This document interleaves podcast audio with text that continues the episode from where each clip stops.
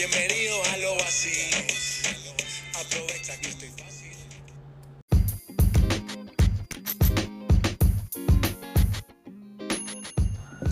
Welcome back to Oasis. In this new edition, we have a very special guest from Quito, Ecuador. It's a pleasure to have you here, Majo, J Balvin's number one fan. Hello, Omar. Hello, everyone. It's my pleasure to be here.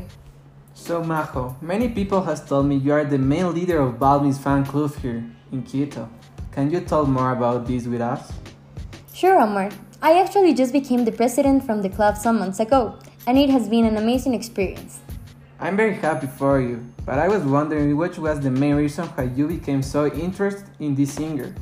I'm glad you asked. At the beginning, I liked him because of his catchy songs. I heard them over and over on the radio, so I started downloading his songs in my cell phone.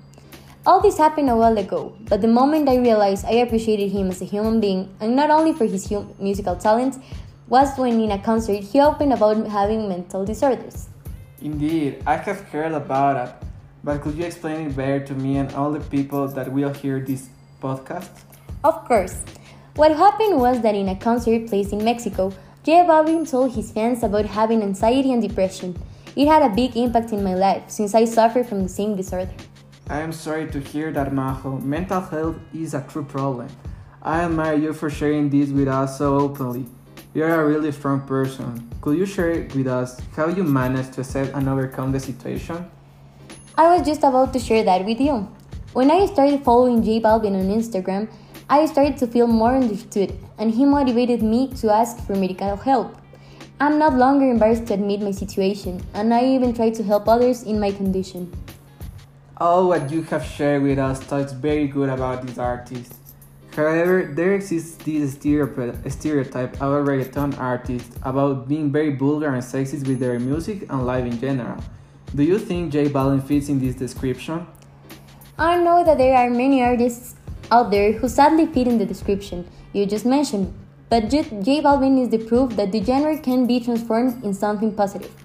It is important to mention that he is part of the small group of famous people who actually use their fame to reach others, instead of caring only about recognition and money. That must be a very selected group of artists. Could you tell me about another artist or artists who seem to follow this thinking? That's a really easy answer. Without doubt, it will be Bad Bunny. I agree so much with you, Majo. In fact, I appreciate him a lot, especially because of his lyrics approaching modern issues such as self love. Totally. Actually, I recently heard the song named Caro, which actually means expensive in Spanish, and heard that it approaches to that topic.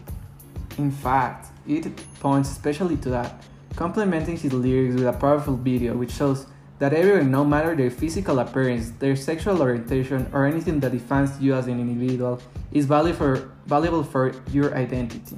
Definitely.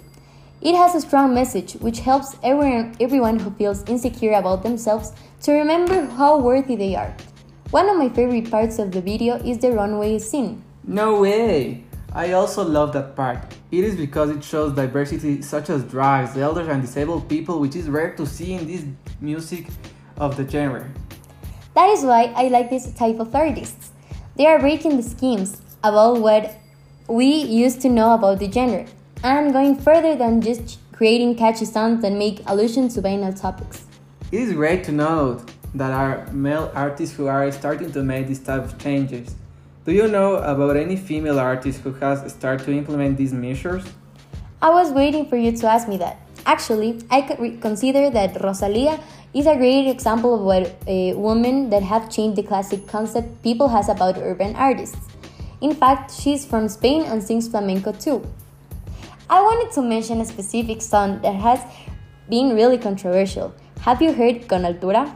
Yes, I love that song, but I hate that there are many commentaries about how absurd are the lyrics. In fact, I have to admit that I don't understand them either. At the beginning, I didn't know the reasons behind them, but I saw a video from a YouTube channel called Genius where it explained the implicit message of each verse of the song. Interesting. Can you tell me what these messages are? I remember only a few verses of the song, but alright. When Rosalia says, Pongo palmas sobre la Guantanamera, refers to Latin music and the iconic song Guantanamera. And at the same time, when she says that she is clapping, she refers to making her own version of this genre. Lleva camarón en la guantera refers camarón de la isla, a Spanish gypsy cantaor considered one of the main flamenco figures. Oh my god, I didn't know about that.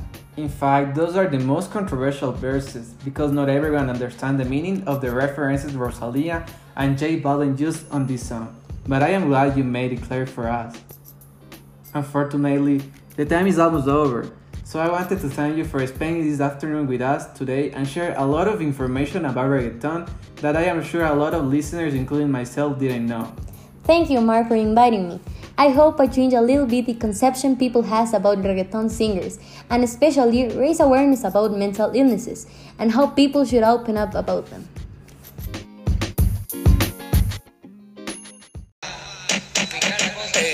A los vacíos.